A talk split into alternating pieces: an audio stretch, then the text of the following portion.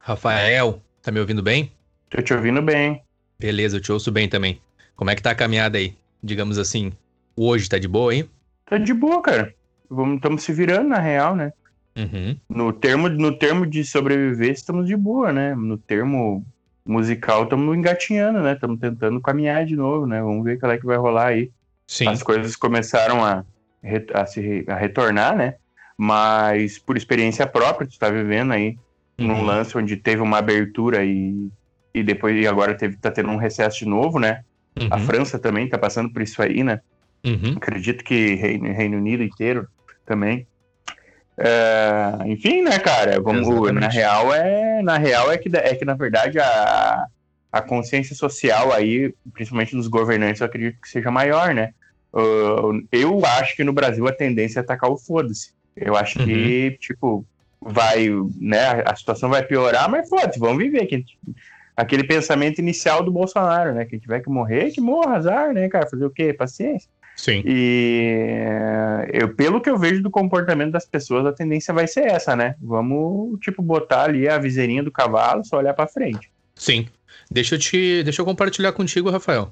Aproveitar nossa Hum. conversa aqui também para para ser algo confortante para mim também. Sempre é bom as conversas, eu me sinto muito bem. Um dos propósitos do podcast é justamente manter essa conexão, é estreitar. Ele é uma desculpa para mim poder falar contigo, abre aspas, sabe? Para mim ter esse, Uhum. esse momento onde eu fortaleço contigo e ouço de ti também. Mas eu gostaria só de compartilhar contigo uma coisa que eu experimento aqui, que é o seguinte: a gente teve o início dessa situação da, das- né, da, da quarentena, eh, China, da Itália, então entrou na Europa. E eu lembro que eu estava aqui e a gente já estava tendo os primeiros, eh, as primeiras atitudes em parte do governo, né, em prol do a, a partir do governo para restringir. E no Brasil, na América, ainda não, porque digamos que a onda, né, digamos o espalhamento, ele vem da China, ele passa por Itália, Europa e aí ele vai para América, né? E Uhum. pra mim era aquela coisa assim, eu já estava num sentimento de, de muita dúvida do que seria, vendo aquelas lives do Atila, que inicialmente me assustaram bastante, sabe? Enfim, não quero aqui entrar no mérito de, de, de crédito a ele ou não, mas enfim, e aí no Brasil ainda não, não havia chegado o vírus. Beleza. Aí chega no Brasil, aquela preocupação com família, com amigos, e agora, como você disse, o momento é o pessoal já tá retomando, e aqui a gente tá na segunda onda, sabe? Então é um sentimento bem estranho, porque eu tô muito ligado com o Brasil. Eu jamais acredito que irei é, aquilo que a gente pensa assim, bah, eu vou para outro lugar e vou focar total no lugar. Cara, pra mim é, eu acho que é impossível. São 29 anos da minha vida que eu vivi no Brasil. Eu vim pra cá, tô há dois anos aqui. E sim, eu tento focar aqui, óbvio, naquilo que é necessário, trabalho, questão do cultural e afins. Mas, por exemplo, ontem eu tava aqui, era três horas da manhã, assistindo o Grêmio São Paulo futebol, porque eu preciso, entendeu, Rafael?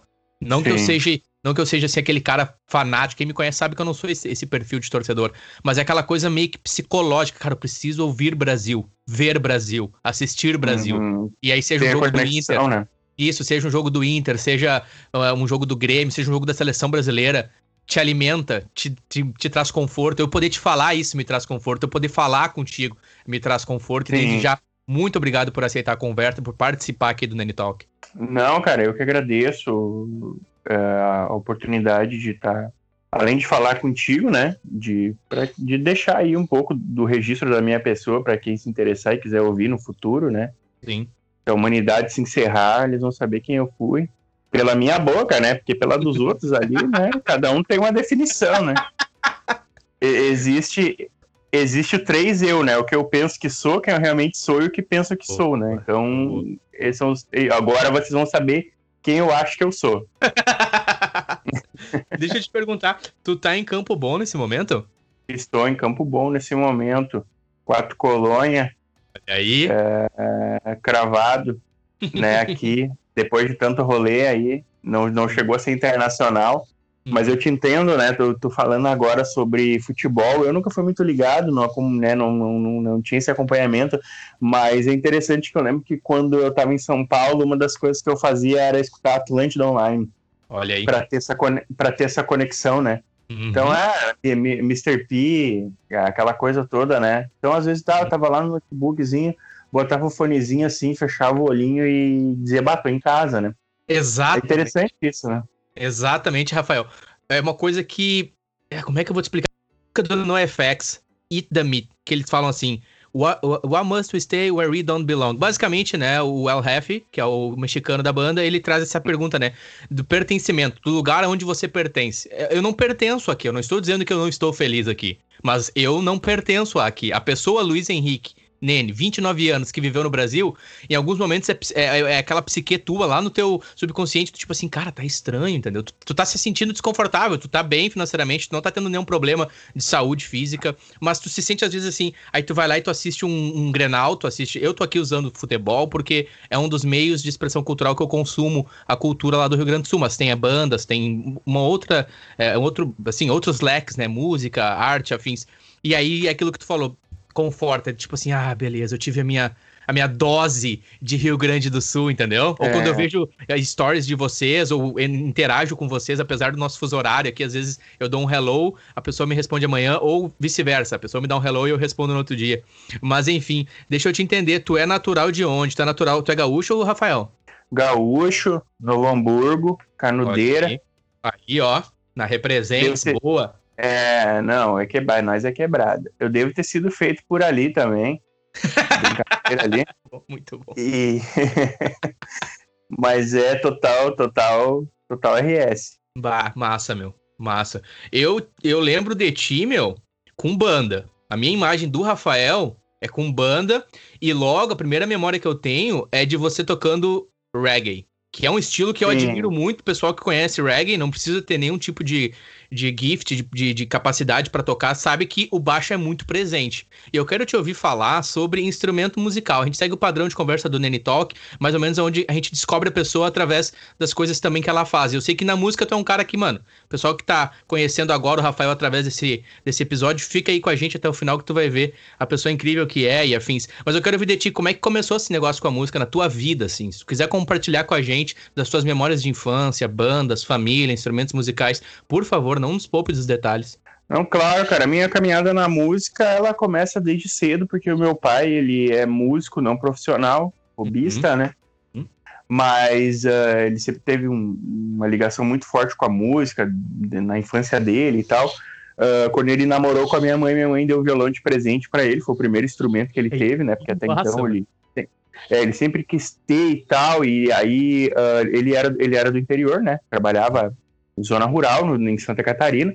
Então, uh, o, o, filho na, na, na, zona rural é mão de obra, né? Sim. Então, pro meu, pro meu avô, os filhos são mão de obra. Um filho músico é um filho vagabundo.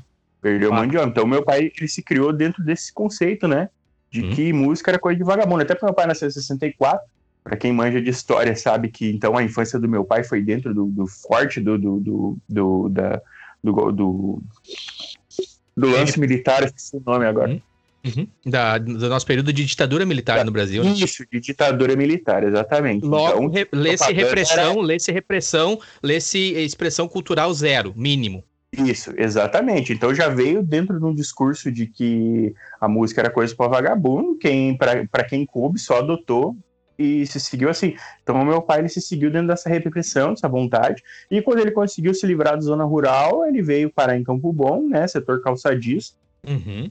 Olha uh, que estava muito famoso lá para o interior de Santa Catarina. Uhum. Uh, eles capinando só sol, não viu dinheiro, porque tudo era administrado pelo chefe de família, né? Uhum. Então alguém disse para ele, cara, lá tu trabalha na sombra, tá? Uns pavilhão, é coberto, tu não Olha vai aí. te rachar no sol. Uhum. Tem um horário, às sete da manhã, pá, tu almoça, pá, cinco e pouco, tu tá livre, não tem que ficar ah. guardando vaca, não tem que ficar tratando animal depois, não, não tem que nada.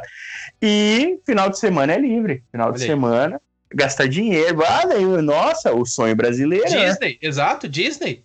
Pro colono, no, no, contexto de. Ah, muito bom te ouvir falar, Rafael. Pode crer, faz total sentido. E aí ele, ele digamos, desce de Santa Catarina para o Rio Grande, Vale dos Sinos bombando no calçado. Isso o quê? Década de 80? Bombando no calçado, isso aí. Meu pai veio para cá em 82, se eu não me engano. Uhum. 82, início da década de 80 ali, cara, aqui era o. Não, não tinha, né? Aqui era a chuva de bicicleta e empresa, né? Aqui era, era um rolê violento, assim. Muito forte, e... a nível mundial de calçado, só para complementar Sim. aqui, o Vale dos Sinos, uma potência mesmo. Sim, a nível mundial, assim como deu, assim como o Brasil perdeu um espaço para a China, uhum. o Brasil, né, nos anos 80, ganhou espaço para a Itália, né? A Itália Exato. era de calçado, uhum. veio para cá, né, com o mesmo sistema, o pessoal que não conhece esse estilo de sapato, com salto, com a solinha que a gente monta, é o estilo italiano, né? Uhum. E veio de lá para cá porque era mais barato, né? E tal. Então, essa é a história na real. Veio Itália, veio Brasil, Brasil foi para China, e China agora vai para os seus adjacentes ali, né? Veio uh, Vietnã, uhum. Uh, uhum. Malmar, Maimar ali, né? Enfim, uhum. tá por ali agora. É a grande lance da sindicalização, né? Quando o povo acorda, desperta, conhece seus direitos, as grandes empresas vai para um lugar que não tem nada, só, né? Só um pouquinho, Rafael. Ô, pessoal, vocês estão entendendo com quem a gente está conversando? Desculpa, é, eu não quero aqui, Rafael, de maneira alguma te colocar num pedestal indevido, mas só, só essa última colocação tua aqui já deu um blew up my mind, assim, naquela expressão em inglês, né? Que é total sentido, e a gente aqui não tá de maneira alguma, por favor, não, não, nos, não nos entendam mal militando por causa de direita ou de esquerda. É fato, é a real. Como tu mesmo não, é, disse, é o senhor do feudo, abre aspas, é o senhor do feudo. Ele já exatamente. não lucra mais, ele sai. Ele sai, exatamente, que é, né, é a grande discussão que a gente tinha ali com o nosso atual governo no Brasil sobre a flexibilização das leis trabalhistas, que nada mais é do que tipo, bah, vamos despertar o interesse dessa galera de novo para eles vir para cá e nos explorar, pelo menos a gente ganha dinheiro. Né? Então é um jeito de pensar, que nem eu, eu concordo contigo, não há direita, não há esquerda, eu não julgo, eu só entendo a síntese, o contexto, hum? né, vida real, que é me colocado. Real. Sem label, sem nada, sem label, sem nada. É o que real. é, é o mundão. Ah racionais. Deus é uma nota de 100. E a Olha partir aí. do momento que tu entende isso, tu entende tudo, todo, todo o jogo, né? Isso e aí. Isso aí. Eu quero, eu quero, exatamente. Que uhum. não pode ser explorado. Exato. Né? Eu quero pedir aqui pro ouvinte, por favor, quem me conhece, quem acompanha as nossas conversas no feedback, tire todos os labels. Vamos aqui para uma conversa bem madura e adulta, né? É tire, tire todos os labels. Rafael, cara, que massa, mano. A gente já entrou num fire. Não tem roteiro a conversa, viu, pessoal? Isso aqui é aleatório, é assim mesmo, a gente vai puxando e vai conhecendo e vai conversando. E aí estamos, então, teu pai estava naquele, digamos, sistema feudal, quero usar essa expressão lá em Santa Catarina, trabalhando para senhores, na roça, aonde hum. se trabalha na roça é chuva, vento, frio, tu tá exposto, teu corpo tá exposto, né? Quem já trabalhou na roça, quem já teve, é, ou talvez relatos, né, de, de familiares, sabe que é difícil, principalmente voltando década de 60, 70, e ali num contexto de repressão, num contexto onde o jovem ele sente, mas ele não pode expressar, onde ele tem desejo, mas ele não pode ter. Imagina. E aí ele vai e desce pro Rio Grande do Sul, tá no boom do calçado, década de 80. Segue com nós ali, Rafa. O que que acontece na sequência? Como é que ele conhece a tua mãe que o presenteia com violão? Cara, que lindo isso, velho. Tu vai anotando, porque eu já nem lembrava mais porque que nós tava falando de. de, de... eu, vou, eu vou indexando, pode deixar. Beleza, bah, que bom. Vale dos Sinos, desceu. Qual é o nome do seu pai? É, Valmor.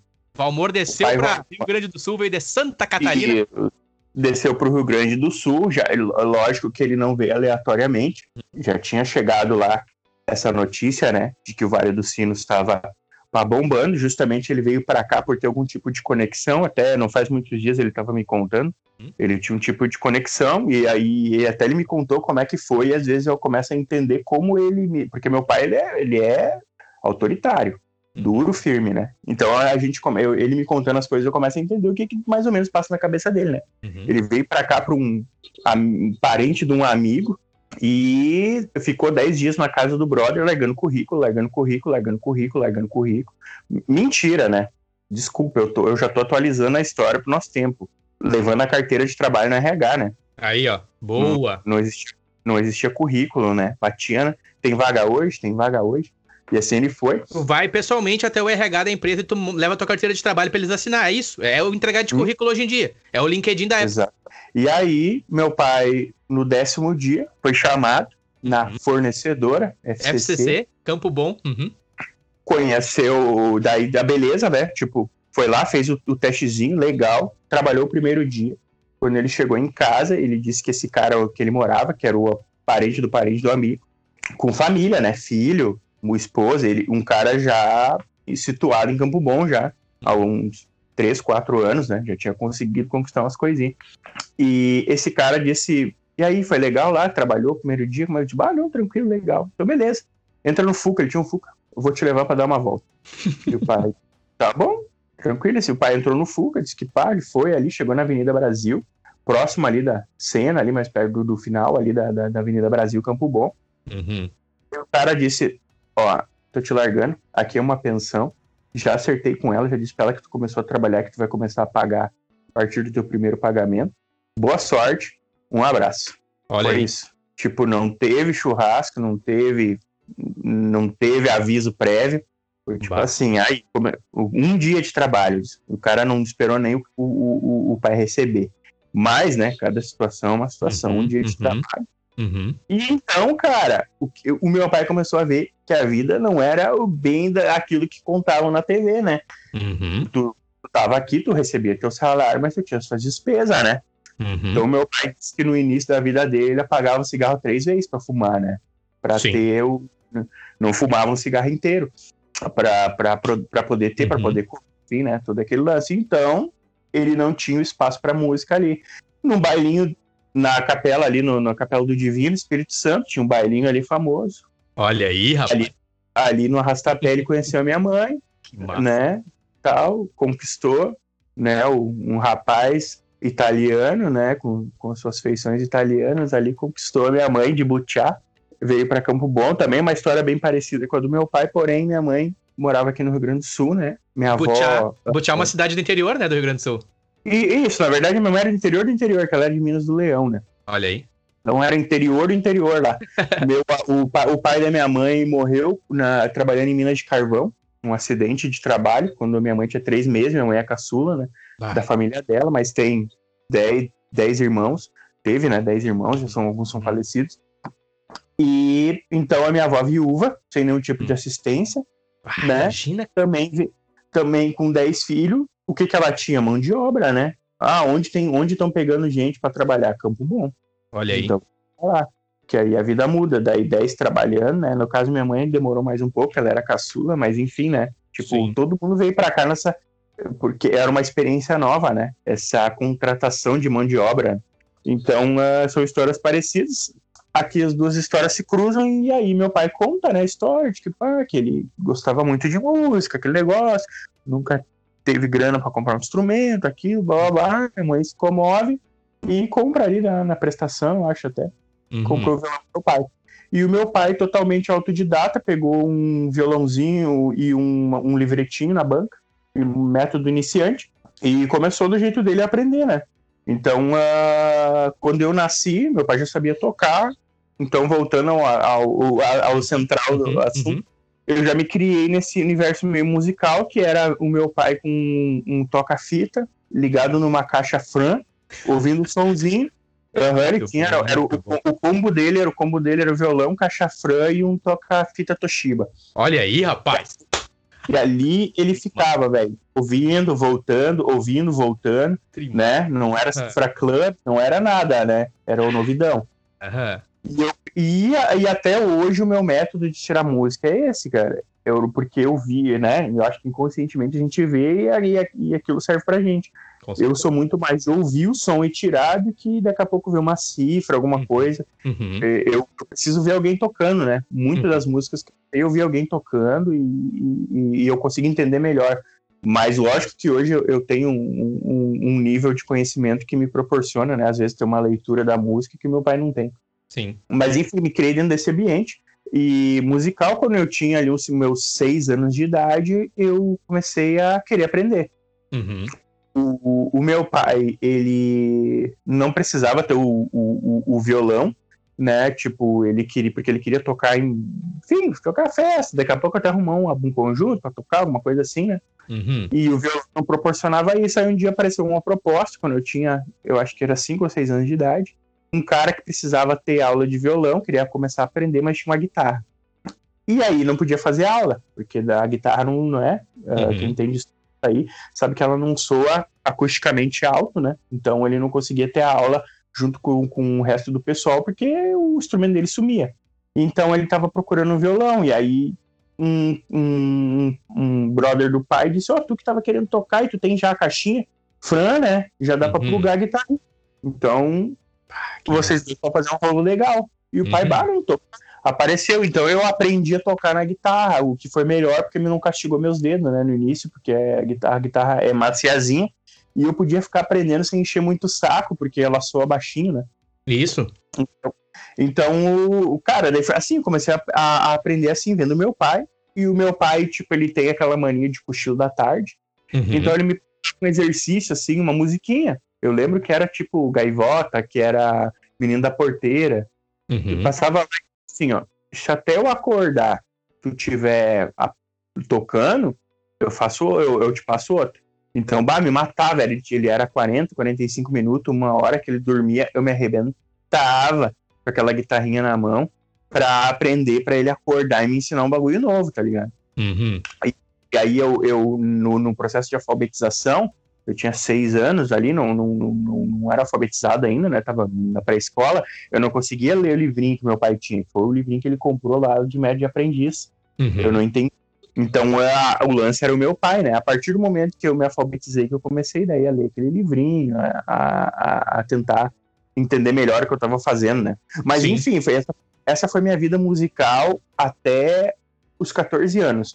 Eu, o que eu aprendi com meu pai era só música sertaneja, né? O pai da roça, então Tronique Tinoco da vida, sei tocar tudo, esses bagulho aí, tipo, do interiorzão, assim, do seu sertanejo raizão mesmo. Uhum. Manjo pra caralho, não tanto quanto meu pai, mas provavelmente eu manjo mais do que qualquer outra pessoa do nosso círculo de amizade. Aí, cara, essa foi a minha vida, né? Então, tipo, por isso que eu tenho facilidade de fazer backing vocal, né? Porque o, o sertanejo é terça e quinta, né? Então, uhum. tipo, as vozes, né? Então, para mim foi bem natural esse, esse processo de, de, de casar a voz, de fazer back vocal, porque eu vinha do sertanejo ali. Uma escola muito ser... boa, né? É uma escola completa para esse pra essa pegada. Verdade, cara. Agora te ouvindo falar faz total sentido. E. Mas aí o meu, o meu lance da infância era jogar bola, né? Apesar de eu ter dito que não gosto de futebol, né? Isso, é... é que assim, né, Rafa, tem uma diferença bem grande. Quando a gente fala gostar de futebol, o pessoal pode pensar, bah, é torcedor de algum time. Mas existe uma diferença grande entre a prática e, e você se engajar, né? Numa, numa militância para um, um, clube, né? Isso, exatamente, exatamente. É que nem eu, eu gosto de política e não gosto de partido, assim como eu gosto de futebol, eu não gosto de time de futebol.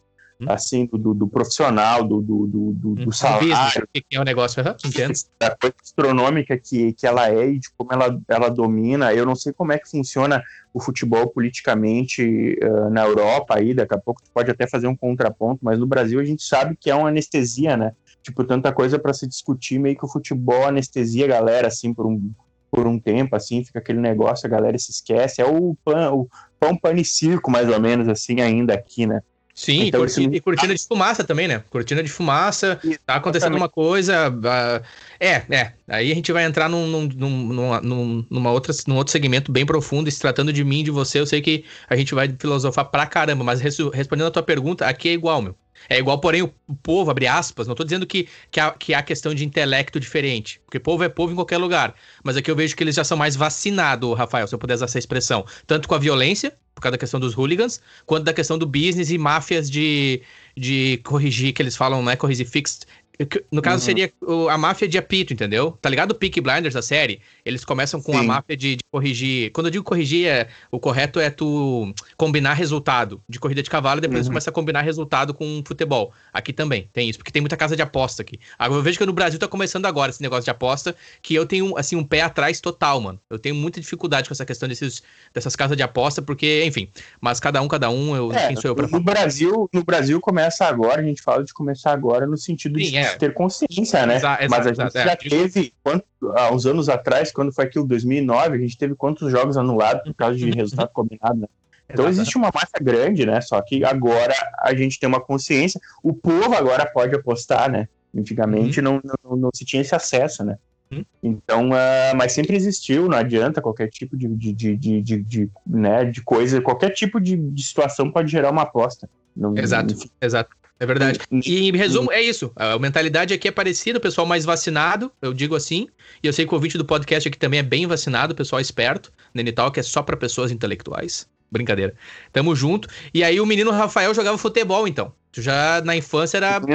Eu lembro que tu me contou uma história, depois eu quero pegar detalhes contigo, mas tu era, tu era metido, né? Eu era metido, eu era boleiro, eu era pedalador. Eu era forte. eu era eu... pedalador. eu imaginei aqui na minha cabeça o menino Rafael pedalando. Desculpa, gente. É... Eu nos cambitinhos de Neymar, assim, ó, velho. Ah, eu bati uma faltinha violenta. Tu é que tu é canhoto ou tu é dessa? Não, eu sou dessa, cara. Meu pai é canhoto, né? Aí, aí quando, o, o, quando eu era criança, meu pai me, me, me, me provocando a, a ser jogador de futebol e tal. Uh, daqui a pouco podia ter algum futuro, assim, ele me deu uma incentivada no início. E aí ele me incentivava a, a chutar com a esquerda, porque de não, bah, canhoto, não sei o quê. Mas não era. A minha mãe é canhota de mão e meu pai é canhoto de perna. Então eu dizia, bah, esse cara vai nascer, né? Vai nascer o Roberto Carlos do futebol e o Jimmy Hendrix da guitarra. e na verdade sou tudo destra, né, cara? Eu fiz tudo ao contrário. Mas, tipo, Sim, cara, tanto que o meu nome, o meu nome e o meu segundo nome é Rafael Augusto, tá uhum. ligado? Porque nos uhum. anos 80, José Augusto, Marcelo Augusto, Augusto era um nome artístico. Então o meu pai disse, ó, daqui a pouco se ele quiser ser músico, o nome artístico eu já dei, né? Coitado, oh, eu nem Olha aí, cara. Eu nem uso Augusto, né? Coitado do pai, mas ele já deu a brecha ali, né? Mas, oh. enfim, mas cara, tem umas histórias engraçadas assim do futebol. Uhum é, é, é, mais música, mas eu vou, vou só, lá, vai lá. Uhum. só dar uns picos, assim. Uh, eu, eu, jogava no Juventus com o Marcelo Groy. Olha aí, rapaz, no UJC Juventus, União Jovem Cristã. Isso, isso, União Jovem Cristã, jogava ali no dia que a, o, eles encaminharam nós para fazer as peneiras e tal, que daí veio Inter e, e Grêmio para cá num dia, né? Uhum. O, o, o Groy passou pro, pro Grêmio, eu passei pro Inter, cara. E aí, só que eu não segui, não segui, moleque, né, cara? Podia estar tá um jogador de futebol aí de boa e tal, mas é, enfim, envolvia grana, envolvia morar longe, né, e tal. Meus pais não estavam Sim, sim, é. É porque ah, assim, né, né, Rafa, a gente contando a história, quando o jogador ele tá na televisão, é a ponta do iceberg, né? Quando ele tá ali recebendo um título, quando ele é jogador de Série A. Porque quando a gente olha o futebol mesmo, o grosso, Cara, é punk, mano. Não é de barbada. Tem, tem, tem jogadores, jovens, mulheres, que às vezes, assim, é uma frustração, cara. E muitos entram em depressão, porque quando tu cai no business mesmo, que é uma competição diária, é, é desculpa a expressão aqui, às vezes o teu próprio colega de time é, é, o maior traidor de você, é o cara que vai te pisar para ele crescer. Sem falar o que tu disse de negócio de, de empresário, né? Cara, não é de barbado business. Ah, eu agradeço não, a Deus, Rafael, hoje, olhando assim no zoom out, me conhecendo, eu não teria psicológico para suportar. Não tô dizendo o campo, o jogo. Tô dizendo o pós, a, o engano que muitas vezes é, a ilusão, né? Daquela é, fama. Tu, pega, tu pega histórias ali ah, de, de, né, de gente que se enquadra ali na nossa história. Tu pega Alexandre Pato, por exemplo, uhum. que era do Paraná, passou ali no, no, Inter, e a família veio, né? Teve que morar em Porto Alegre. Então, tipo, era, é isso que envolvia, né? Uhum. A minha uhum. família tem que viver em volta de mim e fazer uma aposta, né? Uhum. Então hoje eu entendo, mas na época eu fiquei puto, frustrado, e descontei minha frustração no violãozinho que tava jogado, lá, na, na, na, guitarrinha que tava jogado. E ali foi, cara, meio que, que, que, que foi quando, tipo, então tá, então já que não dá pra ir por aqui, eu vou por aqui, sabe? Uh, mas, cara, era mais, era mais uma terapia mesmo, assim, era tocar, eu não imaginava ter banda, assim, eu achava que era impossível ter banda, eu não sei como é que foi isso na tua cabeça, se tu já foi se criando dentro de um universo, onde a banda era possível, entendeu? Mas a minha experiência, tipo, eu tinha uns 10 anos de idade, tem um menino ali na outra esquina que toca gaita, outro menino na outra esquina que toca gaita, eles conheceram um baterista e a gente montou uma banda gauchesca. Olha aí, tá isso tu tinha quantos anos? Uns 10, 10, 11 anos. 10 anos? É, uns 10, 11 anos. Montamos uma bandinha do bairro, né? Isso bandinha em Canudos? Não, não. Eu, voltando então à história, eu morei até dois anos de idade no, em Canudos, meus pais pagavam aluguel lá, né? Quando eles compraram um terreno, já foi em Campo Bom, é onde eu moro agora, né? Quatro colônias.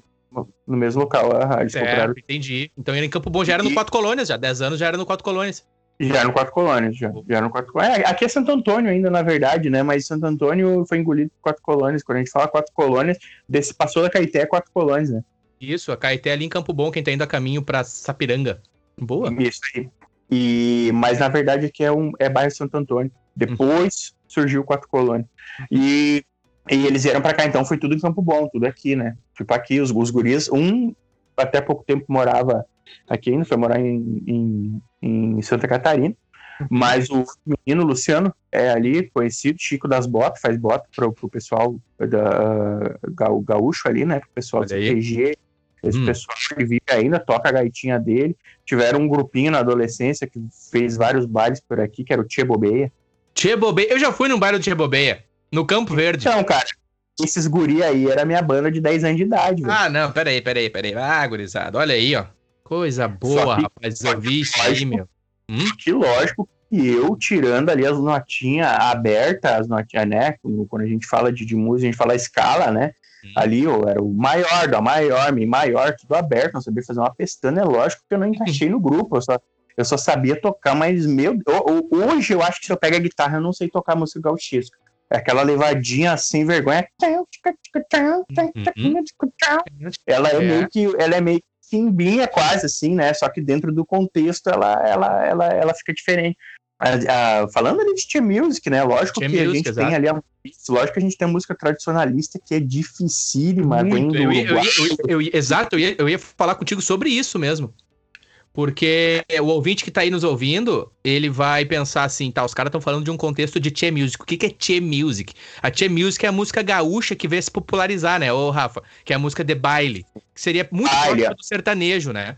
Isso, exatamente. Tanto que o Tia Music foi banido dos- do, do CTGs, né? TGs, Eu não sei como é que- exato. E ela era, né, uma música fora do tradicionalismo. Ela Não era uma música. é, ela não representava a Isso. cultura gaúcha. É isso que, digamos assim, a velha guarda argumentava contra a Che Music. Que um dos frutos da Che Music é o Michel Teló. Exatamente, a Michel Teló, do grupo. Qual era o grupo mesmo? Tradição. Tradição. Isso aí. O Michel Teló é fruto disso aí mesmo. Exatamente. O, engano, na é verdade, tradição. o Se eu não me engano, é tradição. É, um- é uma, eu acho que ele passou pela tradição e daí, enfim, mas é, é dali. Ele veio dessa cena ali. Antes ele E- tocava numa, numa banda, digamos assim, raiz, que toca nos rodeios gaúchos. Pra contextualizar, o rodeio gaúcho é, é diferente do rodeio paulista, do rodeio no norte. O rodeio gaúcho, que preza muito pela tradição gaúcha, que é muito ligada ao Uruguai. E aí, é de onde vem o argumento, bah, mas esses guri tocando essas músicas aí não é a nossa música. O gauchão aquele, né? Não é a nossa música, não representa o Rio Grande do Sul. Por isso que começou esse argumento contra a Tia Music, que o Rafael tá falando. isso tudo, na, na verdade, a, a, a, a cultura gaúcha tradicionalista, ela é muito latina, né? O próprio termo gaúcho, ele não é do Brasil, né? Não ele é, argentino, é o É. gaúcho, né? Castelhano, exato. Uhum, um mix ali. Exatamente. Isso, exatamente. Então o chimarrão é de lá, Uhum. a- o churrasco é de lá, né? E Tipo, Brasil na- mesmo, é só o povo que nasceu, porque a cultura ela vem de uma herança castelhana indígena, que é muito mais ligada aos charruas uruguaios ali, né, a nossa galera, Minuano e Hum. Uruguai do Sul, do que com galera de, com todo respeito aos ouvintes, não quero de maneira alguma estar distinguindo, porque a gente é tudo brasileiro, com a galera de São Paulo, porque a gente é muito mais perto do Uruguai e, e Paraguai do que de São Paulo, por exemplo. Isso não é só pra dizer, né? Que é com o pessoal que nem a Isabelle, é a minha esposa, um Uhum. beijo, que ela vai ouvir. Uhum. Ela, eu acho. Ela é que às vezes ela vai no show, às vezes não vai, então às vezes ela vai ouvir podcast, às vezes não vai, né? É normal, é um direito dela, né? Exato, boa. Mas enfim, ela é de São Paulo, que daí ela foi fruto das minhas caminhadas por lá, né? Não podia voltar de mão abanando. né?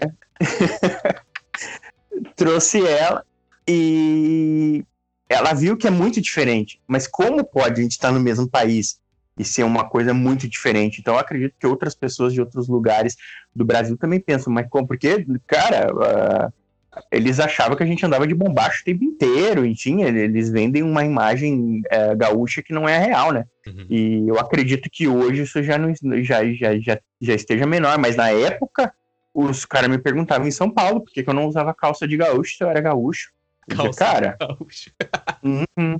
E eu dizia, cara, não é assim o, o negócio. Sim. Mas, né, cara? Apesar de a XXL, assim, era quase as calças de gaúcho, né? Aquela Ah, é, as calças de. Na época teve a XXL, a conduta, a firmeza, que deu ali o, o pós, o pós, digamos, hardcore punk, veio muito forte o rap, né? Na verdade, andava lado a lado ali naquela cena com o Eminem, com o Eminem e, e toda aquela galera, e aí vinha o, o skate junto, É, né? na, na verdade, tem até um documentário no, no Netflix que é sobre o, ju- justamente o boom do hip hop, né? Movimento criado por Snoop Dogg, por Dr. Dre.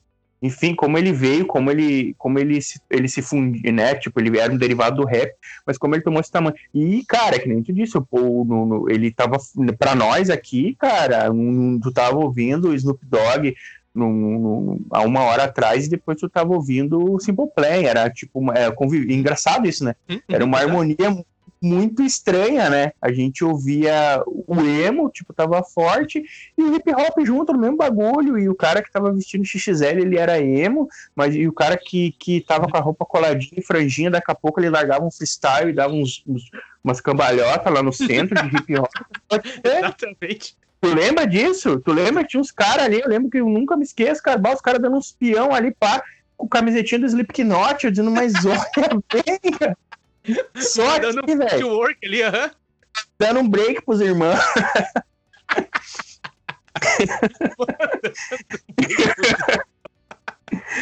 mas, cara, mas esse vídeo, tá ligado desse meme, né? Nesse vídeo não contextualiza o Rio Grande do Sul, velho. Os pintos vindo bailando, mandando um beijo pros irmãos. Mano, esse vídeo aqui, agora um parênteses, a gente já vai voltar lá pro Rafael com 10 anos sobre a banda da, da gurizada na rua, da gaúchesca, mas esse vídeo aqui eu quero pedir pro ouvinte, quem ter um tempo e interesse, vai na internet e bota ali o break de Santa Rosa Chapa Crazy. Exatamente assim, o break de Santa Rosa. Santa Rosa é uma cidade do interior do Rio Grande do Sul. Coloca ali o break de Santa Rosa é Chapa Crazy e depois tu vem falar com a gente lá no arroba Nenitalk no Instagram. E tu vai ver que, é, mano, é assim, é a síntese perfeito, Rafael, do que a gente tá descrevendo aqui. Cara, que é sensacional, mas enfim, né? Daí, aí a gente tem esse lance daí, mas o voltando então ao assunto agora que tu me lembrou do gancho, isso, né? né? Você tava querendo... com 10 anos ali no, no, no bairro Quatro Colônias e você então entra pra sua primeira banda, pelo que eu entendi, é isso? Isso, provavelmente sim, cara. Eu não, eu não, não cheguei a entrar, né? E se eu entrei, me tiraram. Mas é, participou, é, é, participou. Foi, foi, uma tentativa, cara, que me distanciou, na verdade, da banda. Eu fiquei pensando, bah, não funciona. Não, não tocar, na verdade, me conscientizou de que tocar com outras pessoas não é a mesma coisa que tocar sozinho, né? Que é uma consciência que às vezes a gente demora para ter, né? E tem gente que nunca tem, né? Que já, tipo, já sai super de boa, porque na verdade a música que eu não era meu universo, né? eu era do, do, do, desse sertanejo raiz. Então uh, eu fiquei meio deslocado, assim, os guris já, não, toca gaita, toca gaita, né? O batera, ele, o, a, o batera de, de, de música que ele é muito legal, porque ele tem umas células rítmicas muito padrões, né? Então, tipo, tem o vaneirão, tem o chamamé, então, é, se tu aprendeu é de boa. Mas, cara, a guita eu não fazia ideia do que fazer. Não fazia ideia. Nunca tinha ouvido nem sabia que tinha guitarra. Mas porque justamente porque a música gauchesca para mim ela era uma coisa. Quando os guri vieram com a Joelho Chora, com essas músicas aí que hoje é feminista e o tudo, cara, eu não sabia tocar nada. Então eu me senti deslocadão e eu fiquei traumatizado. Eu, para mim, banda não funcionava. Então eu não tinha a pretensão de ter banda, né? É, Sim. Eu achava que não ia funcionar e tudo mais. Enfim, quando a minha vida muda musicalmente e quando eu começo a pensar que a música podia ser algo cabível na minha vida, foi no 31 de janeiro, Escola Técnica Estadual. Olha aí, um salve para o 31 de janeiro em Campo Bom. Pode crer, Rafael. É, cara, é, é o nosso CBDB, né, cara? Eu acho que todo mundo, todo mundo da cena tem uma ligação com o 31, lógico que tem as, as pessoas do Ferrari, né? Uhum. Mas dentro do nosso círculo, assim, mais próximo, todo mundo tem uma ligação com o, uhum. o 31, que era. Por quê, né? Para o pessoal que não conhece Campo Bom, tem, a, a, Campo Bom tem duas escolas de ensino médio. Então, não todo mundo ia se unir lá, né? Não tinha uhum. como tu evitar. Ou era Ferrari ou era 31. Isso, escolas é, estaduais, né? Ou municipais, porque as outras são privadas. Se não me engano, acho que o Santa Terezinha tem ensino médio também. O Santa isso, e o, isso, e o isso. Luterano ali, o Tiradentes. É tão longe da minha realidade. Isso, isso, isso, num contexto, isso num contexto de anos 2000, né, Rafa? Para o ouvinte que está nos ouvindo aqui, a gente está num contexto, a gente está... É, esse universo que a gente está narrando aqui é num contexto de Campo Bom, anos 2000. Acredito que hoje a gente tem mais opções de escolas. Mas sim, era polarizado, digamos, no bom sentido polarizado. É, Tiradentes e o 31, do qual você estudava. Então, e aí te... Segue, segue a caminhada aí. Isso, é exatamente. O pessoal, lógico que tinha né, as pessoas que tinham suas preferências, mas basicamente as demandas eram o pessoal mais do norte do, do município no 31, o pessoal mais do sul do município exatamente. no Ferrari, né? Então, mas não era uma regra, lógico que era com conveniência, né? E tinha as pessoas que eram lá de um lado e, e preferiam estar no outro, e assim por diante. E, mas então, cara, foi no 31 que eu comecei, que eu, que eu, que eu comecei a moldar a minha personalidade normal, né? Tipo, uhum. porque até então, roupa escolhida pelos pais, uh, músicas escolhidas pelos pais, com, né, com muito pouca uh, variação. Por exemplo, eu, fui, eu cheguei no 31 uh, gostando de uh, Venga Boys. Olha aí. É, exatamente. O que é muito bom, eu tava escutando essa semana aquela assim, ó. Bom, bom, bom, do it. I want to in my room. Tá ligado? In my room. Então tá ali o menino adolescente, você é adolescente já então, né? Isso, então, tipo assim, ó, tu pegava o, o, o, a minha, os meus CDzinhos ali, era. Eu tinha um Raimundo, só no Forever, que eu gostava muito. Né? Gostava muito. Aliás, abrindo um parênteses, o meu, o meu primeiro CD, meu primeiro CD da vida, né? Raimundo São Forever. Olha aí. Eu, é, minha primeira fita foi Mamonas Assassinas. Eita! É, a primeira é, Mamonas Assassinas, tinha um pôster até e tal, que, que meu pai ficava bravo, porque ele não gostava, né? Porque a gente não entendia, né? Para nós era uma brincadeira, passar a mão na bunda era uma brincadeira de escola, né? E hum. a gente não entendia o que, que a Maria tinha feito, o que, que era suruba, nada disso, cara. Exatamente, então, exatamente. O meu pai conservador, ele já era puto, assim, né? Ele não, não, não queria muito, assim. Ele deu graças a Deus quando eu larguei de mão Mamonas. Uhum. E... Mas na verdade eu não larguei de mão, né? Eu só, tipo, fui, fui gostando de outras coisas, mas eu gosto de Mamonas até hoje, tá? Uhum. Mas enfim, daí meu primeiro CDzinho foi Raimundo, escutava e tal, tudo bem, né? Mulher de fase, carrão de dois, aquela coisa toda ali, eu gostava. Uhum. Mas, cara, a minha pilha de CDs era frequência máxima. Frequência entendeu? máxima! Aham, Teutônia. Isso aí mesmo, cara. Era... Era, uma coletânea, de, era uma coletânea tipo X-Salada, uma coletânea de CDs com músicas eletrônicas dos DJs da época. Isso, exatamente. Que basicamente era, era do que a gente vivia no início dos anos 2000, ah, né? Era de CDs coletânea. Uhum. Né? Era, era muito difícil tu ir comprar o CD de uma banda. Então a gente comprava o CD coletânea emo, coletânea hip hop 2000. Tu lembra hip hop 2000, hip hop ah, da moda? Pesado, aham. Uhum era aquilo ali, não, não ia lá comprar o CD do, do Snoop Dogg, né? Ia lá comprar coletânea, né? E depois os CDs também, né? De clipe e tal, né? Uh, ah, para algumas pessoas não deve fazer sentido, mas nós aqui no Rio Grande do Sul a gente foi ter muito tarde acesso à MTV uh, uh, pela parabólica, né? É verdade. O, em São Paulo era um canal aberto, então, aberto então. É, era total São Paulo, a MTV, exatamente. Por isso que, enfim, eu ia falar que por isso que as bandas de lá tiveram mais atenção, mas isso vai gerar uma polêmica e eu não quero. Mas sim, a gente no Rio Grande do Sul, abre aspas, estava atrasado nessa caminhada aí. Bem atrasado, cara. E mesmo, e mesmo parabólica, por ser um sinal aberto, não era uma coisa muito acessível, não. Não era todo mundo que investia não. grana. A gente era na anteninha, espinha de peixe mesmo e. VHF, VHS. Isso, VHS ou HS, né? Então, cara, o, o, a minha experiência de clipe era os DVD. Eu lembro que a Band é, fez uma tentativa de programa com a Sabrina Parlatore no, na, na, de, de, de, era um top 10, assim e tal. Eu lembro que aquilo ali também me influenciava pra caralho. Naquele programa dela, eu conheci uh, Nickelback, eu conheci uh, Creed, todos os clipezinhos que estavam bombando na época ali, né? Uhum. Tocava ali. Uh, a Pete, a primeira vez que eu ouvi Pete na vida foi porque tocou na Band ali, o, o Admirável Chip Novo, ou Máscara, não, era Máscara, eu acho. Uhum. Enfim, cara, e, então começou a ter esse turbilhão, porque até então, até antes disso tudo aí, era né, totalmente diretriz dos amigos ali e tal, daquilo que, que era muito popular ali dentro do bairro e pai e mãe. Quando eu entro no 31, velho, aí eu começo um brother falando de Blink, um brother falando de Newfound Glory, um brother falando. Eu, eu, eu, nunca me esqueço de um brother falando que CPM 22, cara. E eu achava que era internacional, eu ficava pensando, Brown não precisa nem falar o nome da banda, né? Porque o, o, o Blink era um 182, né? O, o CPM devia ser Chuchu, né? CPM Chuchu. eu vi que era português, eu falei, puta merda, né, cara? Muito bom. Muito mas, bom. Mas mesmo assim podia ser Chuchu, porque tinha Charlie Brown, né, cara? Tinha os, as bandas brasileiras de nome inglês. CPM 22, né? CPM 22. Isso é muito estranho. CPM 22, né, cara? CPM 22. né? E, cara, daí eu ouvi CPM, foi uma panca assim na minha vida. Ah, demais, né, meu? Pode crer. Cara. Pior que o CPM ele veio com uma panca mesmo, cara. É verdade isso aí. Sim, cara, ele veio com um bagulho, assim, eu lembro que. Era tipo... novo, meu. Pra nós ali era novo.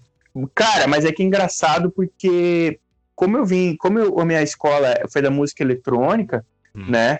tipo ali assim do meu meu gosto quando comecei a me definir um gosto musical veio da música eletrônica eu tava cagando pra, pra letra então realmente o CPM foi um bagulho legal porque ele me impactou com a melodia né porque era o que me interessava então, tipo, Regina Lex, eu não tinha nada de, de, de amor, eu não tinha. Imagina, velho. Eu tava cagando pra guria, não tava nem aí. Então, tipo, o, o, a, o, o, lance romântico da música ali, da decepção, que, que virou uma característica do emo, né?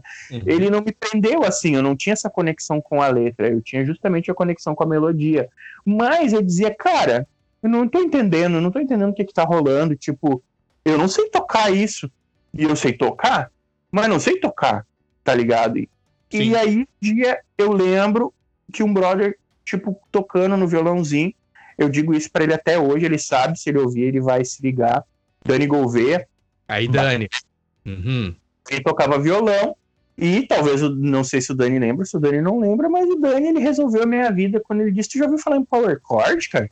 Eu bah. falei, ele disse, que, cara, eu sou doido, baba. Eu disse, meu Deus do céu, nele, aquilo ali, aquilo ali mudou minha vida, cara. Powercore mudou minha vida, velho. Eu disse, meu Deus do céu, eu posso tocar o que eu quiser agora. Tá ligado?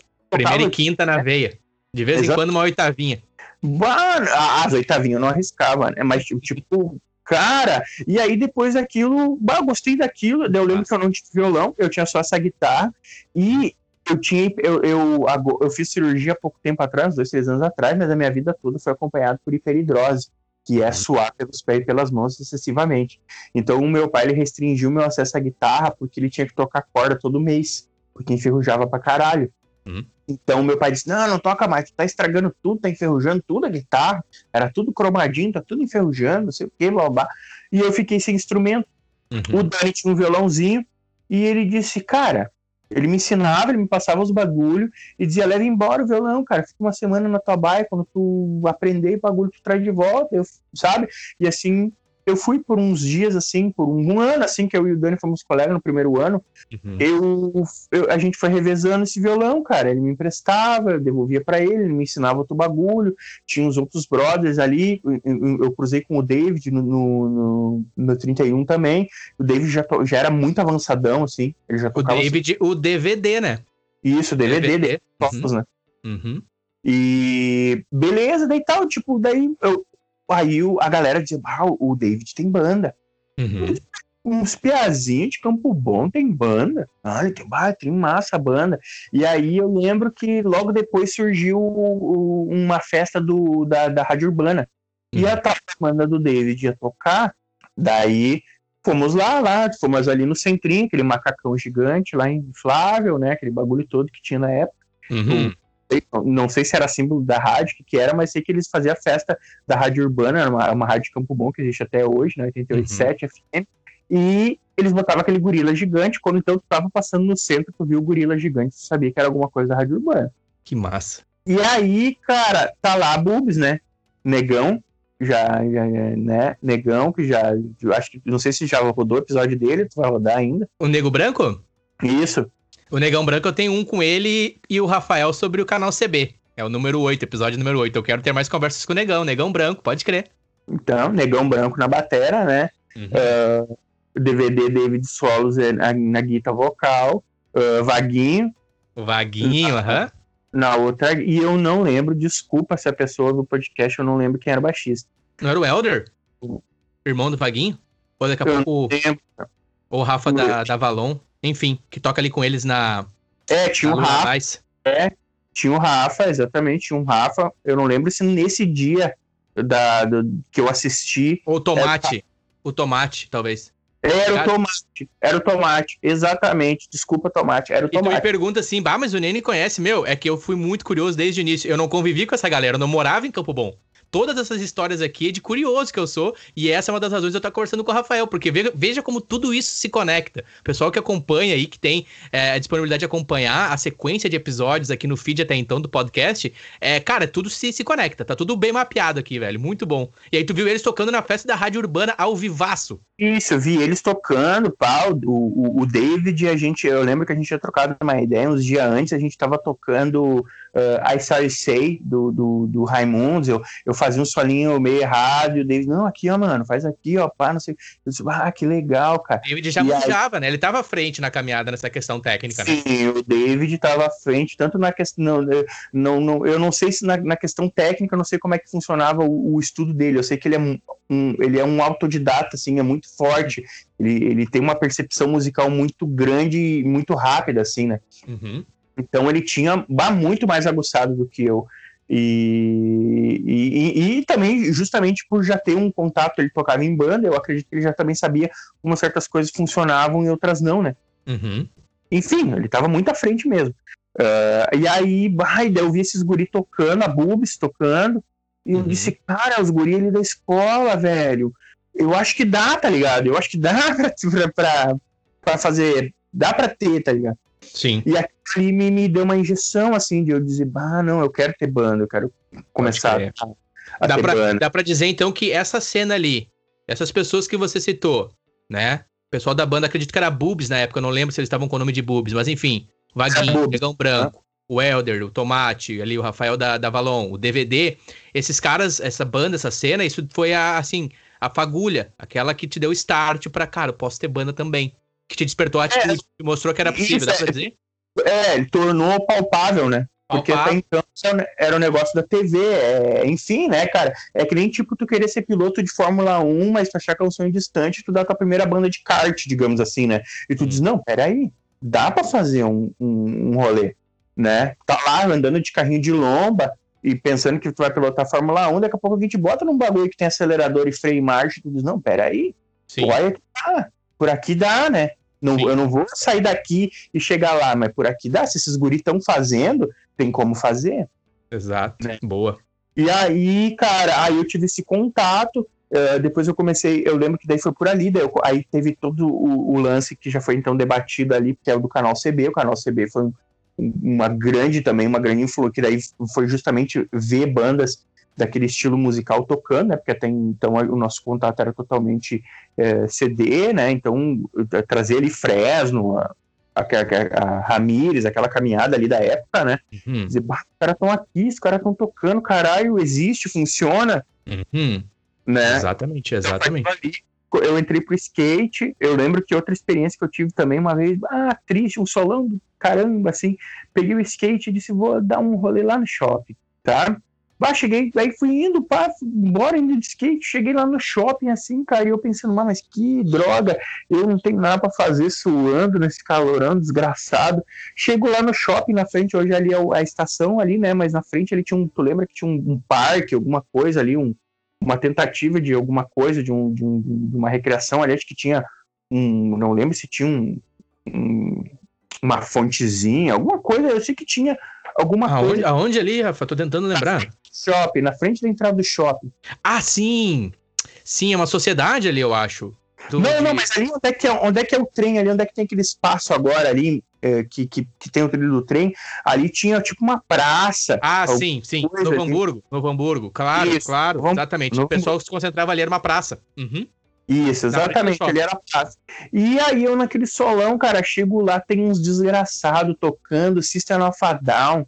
Nossa. E eu digo, meu Deus, cara, tem gente mais ferrada que eu. Olha aí, ó, no sol, os caras tocando e tocando e manjando, quase desmaiando e metendo um, um, um E foi ali a primeira vez na minha vida que eu vi Matheus Menezes, Lucas Unser, Banha e, o, e Clayton, que era a Move tocando ali. Olha aí. Era a Move, cara, tocando ali naquele Massa, dia. Meu. Olha aí, só um, um, adendo aqui, o pessoal que quiser ter mais informações sobre, eu tenho um episódio com o Banha, né, que é o Emerson, é o episódio número 2, também tem um episódio com o Lucas Unzer, e também aquela questão ali que tu citou do canal CB, eu tenho um episódio que é o episódio número 8. Só vê aqui no feed do podcast que tu vai ter mais informações aí sobre. E aí tu tá em Novo Hamburgo, num calorão, os caras tocando no caso, eu, eu, eu, sou meio que o teu episódio final, que eu vou amarrar todos os teus podcasts, tá ligado? Eu tenho ainda um com que vai sair, vou gravar com o Matheus também, enfim, vai lá, segue. E, e, é, cara, e aí eu disse, olha ali, velho, é os guri de Campo Bom. Eu conhecia o Cassiano. Eu dizia, olha ali, velho, é o irmãozinho do Cassiano, que é o Lucas, né? O Lucas é irmão mais novo do Cassiano. Cassiano também eu já conhecia da caminhada musical, né, e tal. Hum. E é, que eu sou dessa geração mais do Cassiano, né? Do, de, de, da galera mais antiga, assim. Uhum. Enfim, cara, fui tendo vários bagulho, fui trabalhar num trampo aqui perto de casa, uh, que era o Maldaner, Maldaner Embalagens, ali faz sacolas, bagulho ali, e começou a trabalhar o Carlos Eduardo, o Dudu, que tá aí, né? Tá aí na Europa, uhum. e ele tocava uhum. na Blackout, ele tocava bateria na Blackout, me convidou pra ir no ensaio. Então eu comecei a ver que daí era o Deca, é, o Guga, Dudu, o Dieguinho. O Guga, Dieguinho, isso aí. E aí eu comecei então a ver tudo isso. Eu disse, cara, tá tudo funcionando. Né? Tipo, ah, tá, tá, tá a galera tá tocando. Tá acontecendo, né? A banda Blackout é de Campo Bom, né? Desculpa te interromper. Isso, a banda Blackout de Campo Bom. Banda Blackout de Campo Bom. Eu não lembro quem é que era o outro batera, mas daí quando eu conheci ele, já era o, o Dudu, já tava tocando batera. E aí, que é primo do Lucas Unser, né? É Exatamente, que eu também tenho um episódio com ele aqui, que é o Vivendo em Portugal, é com o Dudu. Exato, aí ó, vou, eu vou ligar todos os teus podcasts. Vai lá, que massa. E aí, vou ligar mais um agora, né, cara? Daí, aí é, começou a ter esses showzinhos ali e tal. Eu, aí eu conheci também, por causa do Lucas, aí depois acompanhando o trampo dele, ele, aí acabou a Move e tal, conheci a Balter depois. Então, e eu digo, cara, tá acontecendo, eu preciso fazer alguma coisa, né? E aí foi quando eu comprei minha primeira guita, meu Sim. primeiro ampzinho, e comecei a tirar som. Offspring, né? Fui, fui, fui por esse caminho. CPM já era bailada, né? Era só os power chords, as oitavadinhas. Uhum, uhum. Então eu comecei a entrar no mundo dos riffs e aí veio o, o, o, Dani me passou alguma coisa, mas aí, cara, a minha evolução ela começou a ser muito rápida. Eu comecei a viver aquilo, a, a escutar muito aquilo. Sim. E o autodidatismo ele veio e, e, a minha evolução começou a ser muito rápida, muito rápida, muito rápida. E aí eu comecei a tentar montar várias bandas, várias bandas, várias bandas, várias bandas, várias bandas, várias bandas. Entrava, saía, sem nome, sem nada, garagem, ia tocar com outro, ia, ia pra Taquara, ia pra Parobé. Uhum. Tava tocando em Parobé, eu tinha uma tia que morava lá para Parobé tudo mais. Mas, tipo, nunca fluiu nada, assim, apesar de eu estar tá tocando e tal, tá entendendo, nunca surgiu nada, assim, que eu pudesse apresentar, assim, né? Dizer, ah, ó, uhum. me apresentei. Daí foi, cara, essa caminhada, a fábrica de calçado, né? Eu tinha que trabalhar, 16 anos. Uhum. Clássico, né? O cara ali com 16 Isso, anos, início dos anos 2000 em Campo Bom, Vale do Sino, geralmente está associado com a indústria calçadista. Isso, exatamente. A indústria calçadista ainda estava forte no início dos anos 2000. Uhum. E, enfim, era o que tinha pra gente fazer, né? Pra Sim. ganhar grana. Né? Eu tinha que comprar os meus tênis legal na, na, na, na Kiver. Tu lembra da Kiver? Nossa, na... a Kiver! Pode crer, mano. Eu comprava na Kiver, na Renault, e, e, e às vezes ia lá na, na Avalon, né? Trocava uma ideia com o Rafa, assim, dizia que ia voltar depois, e nunca mais deixava reservado lá, coitado do Rafa.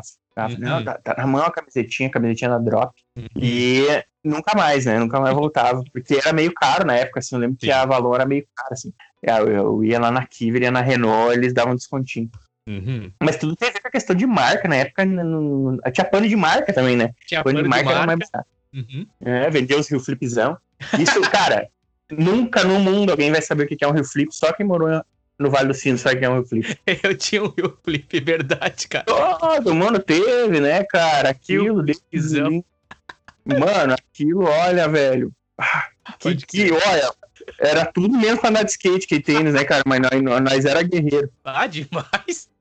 Ah, cara, naquela época lá, a galera batia com o Rio Flip. Se desse um vanzinho pra nós, velho, nossa, nós ia dar um. Nós, na época. nós ia pular a goleira nossa. Porque era pesado aqueles Rio Flip, velho.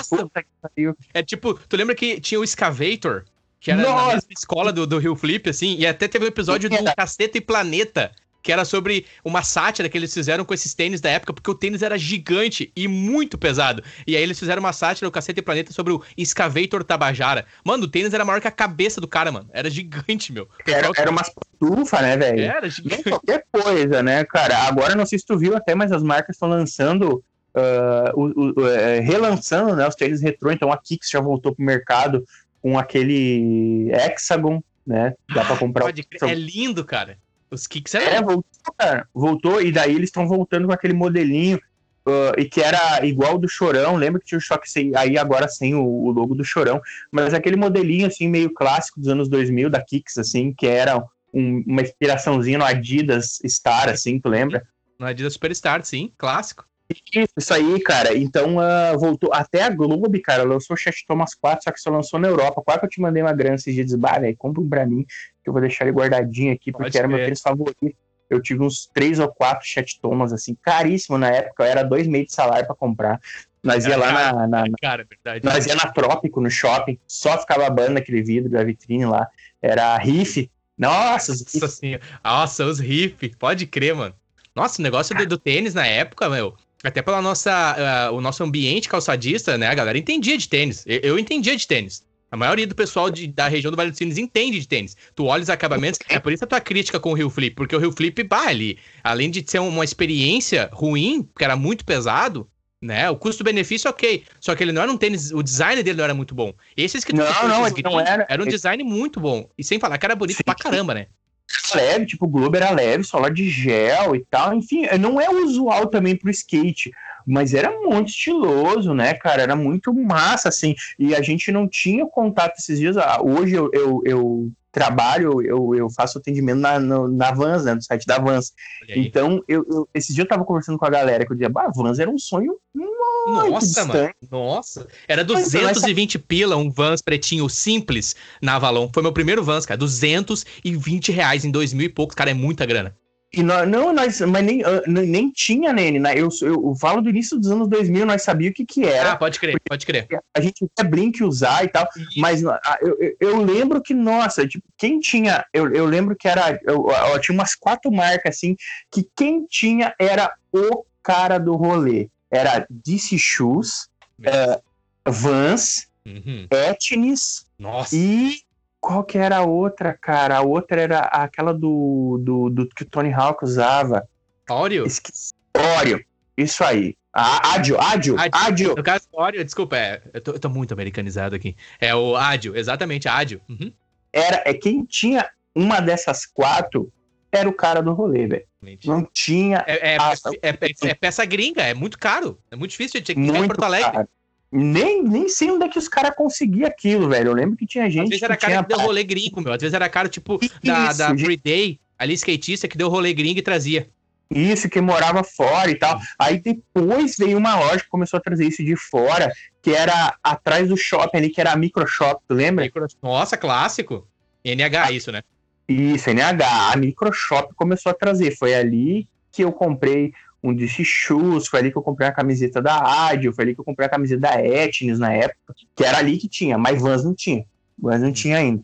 Então, até tava conversando com a galera do Trump, disse, cara, hoje é até engraçado, assim, tu ver como é, o e-commerce, ele tornou tudo mais fácil, né? Pode comprar onde tu quiser, o que tu quiser, mandar para onde tu quiser. Porque na nossa época a gente via nos clipes e dizia, cara, como nós vamos fazer para ter isso daí? Exatamente. Camisetinha da Vans, aquelas meia Vans no meio da canela, assim. Hum. E, e, nós usava Olímpicos, né? Comprava meia da Olímpicos, mas nós queria Vans, assim, né? Mas que viagem, mano. Tu tá me fazendo lembrar de umas caminhadas inéditas. É muito isso aí, é, velho. É muito é, isso. Lembra, não, então vamos se puxar. Né, nós não achávamos esses meião, tu lembra? Tu lembra que tinha uns guerreiros que usava meia de futebol quando tem de skate? pra ficar meio. dos times de futebol de sábado, velho. Isso, pinta jogo, pinta como cabeça de Rio Flip meião da capa. Tu lembra? Ai, meu Deus, perdão, perdão, ouvinte, que talvez não tá entendendo o contexto, mas é que, bah, cara. Putz, mano, é muito isso aí mesmo, velho. É não, esses dias a gente tava indo pra Gramado, eu e o Matheus Menezes, e eu tava dizendo, tu lembra do tênis que deixava qualquer mulher gostosa? Tu lembra? Qualquer coleguinha da escola era gostosa. Qual que era o tênis, né? Cara, não é os da Riff? Estábil. Estábil? Ah, nossa, mano, os Adidas. Estábil. O Adidas estável deixava qualquer ah, mulher sensual pro nosso conceito da época, né? Nossa, e ainda mais se ela jogasse handball no 15 ali. Daí era... Nossa! Não, daí, cara, não era, não era inatingível. Não, era, in, é, é, intocável. A guria que usava o estável, que tinha, ela, eles, eles eram os tênis que era impossível tu não notar, porque ele tinha umas cores fortes, era lindo aquele tênis. Era, nossa, aquele tênis agora. É. Meu Deus, rapaz, agora tu me lembrou que é verdade isso aí, cara. Cara, era impressionante, cara. Um item, né? Ah, exato. Tu dizia, ó, oh, até que ela tá bonita hoje, né? Tipo, Daí tu vai ver o pisante, né? Como o cara fala, o pisante é verdade. Bah, agora tu concordo. Cara, era impressionante isso aí. E, mas enfim, ô Nene, eu me puxa de volta pra terra, cara. Eu não lembro vamos mais. Lá, vamos lá, vamos lá. Então, vamos indexar. E aí você comentou que você tentou bandas, fez testes, você citou que ia a Parobé, junto com a, a, tua tia lá, você tentou, você tentou se encaixar, você veio ali influenciado junto pela galera da Boobs, depois você citou o acontecimento em Novo Hamburgo, que os guris estavam derretendo e tocando, né, o Matheus, o pessoal da Move, aí você também teve contato com o pessoal da Blackout em Campo Bom, e, e, meu, me ajuda a entender quando que acontece de fato você ter a tua primeira banda, assim, que consolidou, cara, essa é a minha primeira banda, e foi o baixo, teu instrumento, como é que tu chega no baixo? Então, cara, o, eu até então, até agora, a gente já tá falando de guitarra, né? Uhum. Foi, foi meu primeiro instrumento, foi onde eu aprendi a tocar uhum. e tudo mais. E aí tem um cara que divide opiniões, mas eu admiro pra caramba. Eu não sou muito de seguir artista, assim, né? Tipo, principalmente quando é um perfil respondido por assessoria. Eu gosto de. Os artistas que eu sigo são artistas que eu sei que são eles por trás do, da, da, da, manifestação, né? De, é pessoal. E tem um cara que surgiu nos anos 2000, abriu um parênteses em tudo isso que nós estávamos falando, estávamos falando de hip hop, estávamos falando de hardcore, estávamos falando de emo, e teve um carinha que no meio desse banzé todo foi lá e tocou o nosso coração, o nosso romantismo, fez a gente, os tocadores de violão, beijarem mais na boca, que foi o Armandinho. Esse cara eu respeito porque uh, várias coisas passaram pela minha vida, mas o cara que me mudou assim musicalmente foi ele a obra dele. Então, o baixo entra na minha vida Armandinho, porque daí eu comecei a prestar atenção no que o baixo fazia. Ali veio é, a questão da importância do baixo na música, como tu mencionou no início, né? Uhum. O reggae, ele é o maestro do, do, O baixo é o maestro do reggae, né? Então, uh, o Armandinho veio e ele me trouxe um outro, uma outra percepção da música que eu gostei que eu disse, caralho, olha só aquele bagulho legal. Daí eu lembro que nessa época do Armandinho, eu já me aproximava dos 18 com os amigos mais velhos, né? Uhum. 18, 19. Então, alguns já tinham carro, andavam no carro do pai, aquele negócio, né? Então, já, e, e eu não sei como é que tá hoje, porque a gente acaba se deslocando um pouco do, do, do, do universo, mas naquela época o som no carro era o boom do momento. Aqui em Campo Bom tinha oito, nove lugares que trabalhavam com som automotivo. Hoje, uhum. eu não sei se tem um, mas naquela época tu deve lembrar, né? Era street som, era eu, pancadão, era, era tinha várias mecânicas. A, a própria ali, a, onde a gente, onde provavelmente a minha primeira lembrança recorrente da tua pessoa foi na Equipacar, mas que já não era mais a Equipacar, né? Que era uhum. só, a gente só fazia uns rolês ali. Mas a minha primeira lembrança uh, tua como pessoa, foi na equipa cara. A gente estava tocando ali com a Neutralis, que depois a gente pode abordar uhum. esse assunto. E rolou um palco aberto ali, né? Uh, acho que era aniversário do David, na época. Uhum. E a gente abandonou os, os, instrumentos. E eu acho que. Tu lembra com quem que tu tocou? Desculpa, aquele dia eu, eu, eu dei uma bebidinha. Foi As com a Balter? Foi com a Balter? Não, não era com a Balter, era Falcone. Que era eu, o Hector na bateria, o Biel na guitarra e o Marcelo no vocal, se não me engano, se não me engano. Eu acho que era isso aí mesmo. Sim, eu não era sei. Um final de ano, era um final de ano em Campo Bom. Uhum. Eu, não, eu não sei porque eu só prestei atenção em ti naquele dia, porque eu disse, caralho, o brother toca? Eu fiquei tipo, porque, né, a gente é uma cidade pequena e tal, e eu, eu não conheço todo mundo, é, obviamente, né, mas dentro da cena, assim, nunca teve um, um baixista que me chamasse a atenção né? Mais tarde eu fui conhecer o, o Corvin, que, uhum. que também passou, tô ligando outro podcast teu, uhum. fui conhecer o Corvin, que na época ele só tocava punk, então punk para mim era de boa, né? Punk era tum, dum, dum, dum, dum. E mais tarde, conhecendo outros trampos dele, eu acabei descobrindo que ele toca pra caralho. Mas na época não tinha ninguém que me chamava atenção. E eu te vi e falei, caralho, velho, olha aí, cara, tem um cara. Vou ter que ser amigo dele, vou ter que andar com ele. Mas demorou pra gente se aproximar ainda, né? Pois, mas eu, mas eu já te disse isso prazerosamente, pessoalmente. Sim. Que eu me arrependo de não ter colado em ti, ter forçado a barra e ter andado junto contigo, que daqui a pouco uh, a gente podia ter feito umas coisas grandiosas. Eu tenho um sonho muito grande de tocar contigo, de ter um projeto contigo, porque tu é um músico muito foda. E mas foi que nesse dia então começou o nosso romance, que eu não sabia.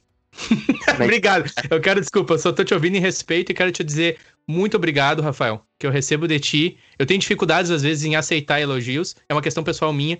Eu te conheço, eu sei o quanto tu é sincero e a tua bondade, a pessoa que tu é, porque a gente já, né, já, como tu disse, já me deu esse, esse, esse, essas palavras em pessoa, assim. Então, muito obrigado, cara, porque eu te considero muito, eu quero aproveitar essa troca aqui só para dar esse bloco aqui do nosso romance, porque foi quando eu te vi também com a Neutralize, eu te vi antes, eu te vi tocando acho que na praça. Não, é, acho que foi na praça, depois a gente se encontrou num ensaio também, no Hamburgo, lá numa troca de, de ensaio e tal. E eu percebi a mesma coisa, assim, eu percebi. Eu não vou dizer a mesma coisa porque eu não sei o que tu sentiu de fato, né? Se foi amor ou não, depois a gente conversa. Brincadeira. Mas eu vi assim, mano, tem um cara, cara dedicado. E aquilo que eu te falei no início da conversa, eu liguei você porque foi ao reggae. E para mim, cara, é aquilo que tu disse. Se tem algo que eu realmente admiro muito dentro do âmbito do, do, do, do baixo, é o reggae. Né, o instrumento líder, e tu segurava muito, mandava e manda muito bem. Enfim, muito obrigado pelas suas palavras, recebo aqui com todo carinho. E é recíproco, procuro, meu Deus, recíproco, isso. A questão de termos um projeto junto, quero sim, cara, de energia, enfim, não quero aqui gastar muito o ouvido do ouvinte. Muito obrigado, Rafa. E, e sim, cara, deixa eu te perguntar, esse evento lá na, na Equipacar, que fica em frente ao SEI, né? Ali em Campo Bom. Isso, Pelo menos na época era um evento, é... um carro amarelo, né? Uma... Assim, Isso, tem ali ainda. É agora a, a pizzaria, uma pizzaria abraçou o lugar ali, mas deixou o Fuca ali ainda. Isso, era, na época era um, tipo um bar, né? E aí tinha esse espaço onde vocês tocaram com a Neutralize, ela, a Neutralize, perdão. Ela foi a tua primeira banda? Não, ela não foi, a, não foi a minha primeira banda, mas foi o meu primeiro case de sucesso, assim, né? Foi, foi o primeiro foi, foi, o primeiro lance que eu vivi musical, ganhei grana, né? Esse, esse, falando assim, foi a, neutra, a Neutralize foi o divisor de águas entre o músico... Eu lembro que vocês ganharam, acho que naquele ano, desculpa, vocês ganharam o evento na praça, vocês foram tipo a, a, banda de CB na, na, naquele ano. Lembra desse evento na praça? Foi nesse mesmo ano ou foi no ano seguinte? Que vocês foi ganham um evento? Esse foi no ano seguinte. No ano, nesse ano que a gente tocou na Equipacar, a gente tocou no Ampli, Ampli Music Contest, Contest Ampli Music Contest, uhum. que era um evento do Barra, do jornal NH, que é um caderno cultural local, né? O, o caderno Bar dentro do jornal NH ali de Novo uhum. Hamburgo. E eles fizeram então esse Amp Music Contest, que era um. Tu se inscrevia né, no, uhum. no, no evento, só música autoral. Hum? E no dia do, das apresentações, tu passava um cover e passava a tua música autoral. E era julgado por uh, músicos conhecidos aqui do, da, da cena gaúcha, né? Então, tipo, era. Eu lembro que os jurados era Tonho Croco, Vander Wildner. Nossa, era, Tonho Croco, mano. Nossa, Vander. É. Caramba, velho. Pesadíssimo, mano. É, pesadão, pesadão era bem, bem bácara, assim, foi, foi, foi, o primeiro suor frio, assim, eu acho que eu, que eu tive, assim, sem ter o, parentes e conhecidos no, na plateia, que esse é o normal, né? Nossa primeira apresentação pros pais, assim, uh, é Às um vezes nem a namorada mais... do cara vai, né? Ela não aguenta, é, eu sei exatamente não, é, cara, é que, é que depende do, do, do, do, do contexto, é chato, né? Porque, porque quando tu tem uma banda uh, que todo mundo se conhece, e aí tu vai criando um, um, que nem, por exemplo, a Neutralize, as esposas todas se conheciam e tal. Então a, a minha esposa, ela ia em todas, a Isabelle, né? Porque ela tinha esse. Agora, tipo, ah, vou, começa um projeto novo, ainda não se enturmou. Uhum. Aí a menina fica sozinha na mesa, sentada. É complicado, a gente entende, né? Que nem sempre. Nem tudo são flores, né? Então ela só vai basicamente para gravar uns vídeos, tirar foto e ajudar a carregar o carro. Sim. Então, melhor escapar às vezes disso, né? Então é, eu entendo. Agora, quando tem essa interatividade, né? Quando, tipo, a banda já se tornou uma família, assim, uhum, é uhum. gostoso isso, porque aí é um momento de confraternização, né? Deixa de ser. E nós, como banda, a gente toca muito mais à vontade também, né? Uhum, então, é, então é isso, cara. Ali o Amp foi o. Ah, cara, foi uma, uma foi a experiência uh, foda, assim, né? Primeira vez que eu uhum. pluguei um, um, um, no Ampeg e um brother tocou num, num JCM 900, foi ali, né? Foi um foi topzera, assim. Uhum. Então, e, uh, e era música. Vocês ali com a Neutralize, você já tinha música autoral. Eu lembro que a banda se fez jus ao título no ano seguinte que eu citei, porque pelo que eu me lembro era você no baixo, sustentando tudo, liderando monstro. O DVD, guitarra e vocal, me corrige. E aí, os outros uh, membros eu conheço de vista, mas eu não lembro o nome. Me ajuda a lembrar a formação de vocês. No dia, do, no dia do, do, do, do, da praça, esse que tu tá falando ali do festival, que a gente uhum. ganhou, era só, era um trio já. Era só eu. Verdade, era um trio. Uhum. E o Denis Negrini na bateria. Uhum, verdade. Que o Denis, Denis Negrini, é, é a, a, a, nossa vida ela se baseia no pós-boob, né? Mas antes disso, eu vou mencionar aqui honrosamente o Denis Negrini, o Juliano Virt, uh, Anjos da Rua, né? Foi a primeira bandinha estouradinha de CB quando nós era aí embrião, sei lá o que que nós era, eu, esses caras já estavam fazendo a caminhada. Né? Então é uma honra imensurável poder fazer um som com, com o Denis Negrini, que é um cara que carrega a história antes mesmo da história ser história, né? Exatamente. E é uma pessoa incrível. Eu vi vocês ensaiando depois lá na, no Audiobox. Ele lá, eu tive o contato com ele, eu quero conversar com o Denis Negrini. Ele é um cara incrível também, baita instrumentista, enfim, é um manda muito. Incrível e dentro da cena musical aí ele é um cara que vai, provavelmente vai datar dinossauros aí que a gente infelizmente ah. não vai conseguir falar porque é antes da gente, né? Então daqui a pouco a cola principal de Campo Bom vai vir aí com o Denis porque ele viu coisas que a gente nem sonhou, né, que existia. Uhum. Uhum. A gente veio do, do, já do hardcore em diante, né? Mas esses caras aí tocavam Stones, né, outras coisas que, que era da adolescência deles, né? Hoje a gente respeita, é um clássico, o maior carinho, mas a gente não tem o mesmo sentimento. A gente já ouve sabendo que é consolidado, mas esses uhum. caras viveram essa fase, né? Então, tipo, o sentimento deles é, uhum. é diferente do nosso. Né? Exato. Né? Exatamente, é, muito bom. Foi um Bob Marley, mas nunca vi tocar, né? Quem foi num show deve ter outro tipo de relação, outro tipo de experiência. Exatamente. E, e, o Bob Marley, ele é um artista, se eu puder hoje perguntar pro Rafael, ô Rafael, os artistas assim que marcaram a tua caminhada, que você leva contigo e levará para o que vier após desse tempo aqui na, nessa vida. Quais são os artistas hoje, assim, que você, se você puder citar três ou quatro, fica à vontade. Artistas, bandas que marcam o artista Rafael, que tá ali a, as, as impressões digitais. Eu, por te conhecer, consigo ler alguns, mas eu quero ouvir de ti. Assim, tanto para o contrabaixo, porque você eu considero um baixista. Não sei se você se considera no sentido de o instrumento principal. Para mim, pelo que eu te conheço, o baixo é o teu instrumento principal. Nos fale, por favor, os artistas que têm a marca em você e no teu estilo de tocar o contrabaixo. E me corrige caso o baixo não é o teu, o teu instrumento principal. Cara, assim, o, o baixo hoje ele é meu instrumento principal, sim, cara. Eu não, eu não, eu não, não tenho um medidor de habilidade, eu não, não, não, não, sei, eu não consigo mensurar isso. Então, o que a gente pode mensurar é conforto, né? Hum. Então, o, o, que eu me sinto mais confortável de tocar é contrabaixo. Eu toco sim. guitarra de boa, né? Sei alguma coisa, de, eu, uhum. eu, eu, alguma coisa de teclado, consigo me virar. Toco um pouco de bateria também, consigo me virar, mas nada, né? Tipo, segura um tempo e tal, nada Uh, né? Uhum. Tipo, eu tenho esse conhecimento, né, para ter justamente essa análise 360 eh, graus de uma Boa. música, mas Boa. onde tu vai me largar e eu vou ser feliz é no, com contrabaixo na mão. Uhum. Posso te afirmar com toda certeza, assim, que uh, se me dissesse assim, ó, oh, Rafael, ah, nós vamos montar uma banda aqui, blá, blá, blá, não sei o que, e tu pode escolher o que, que tu quer fazer, vai ser sempre o baixo, né, onde uhum. eu me sinto. E, mas cara, pessoas que me. Vou te dizer, pessoas que me influenciaram. Com certeza, Bob Marley, né? Bob Marley foi um divisor de água na minha vida. Uh, primeiro veio o som, né? Uhum. Primeiro veio a música. Gostei da música e tudo mais.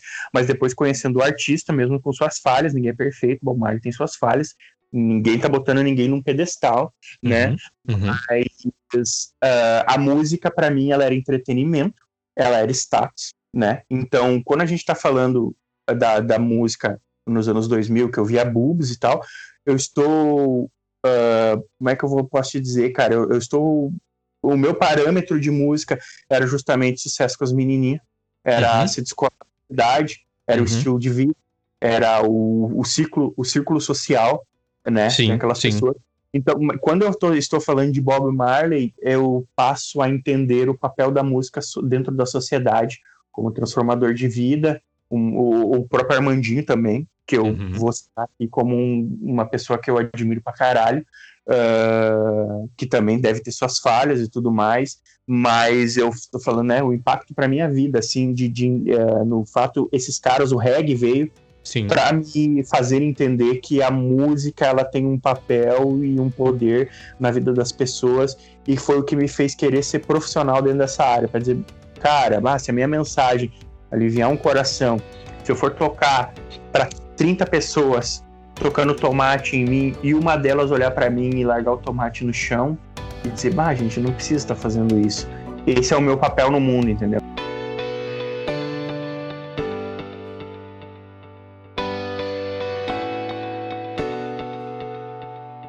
Obrigado por escutar este episódio.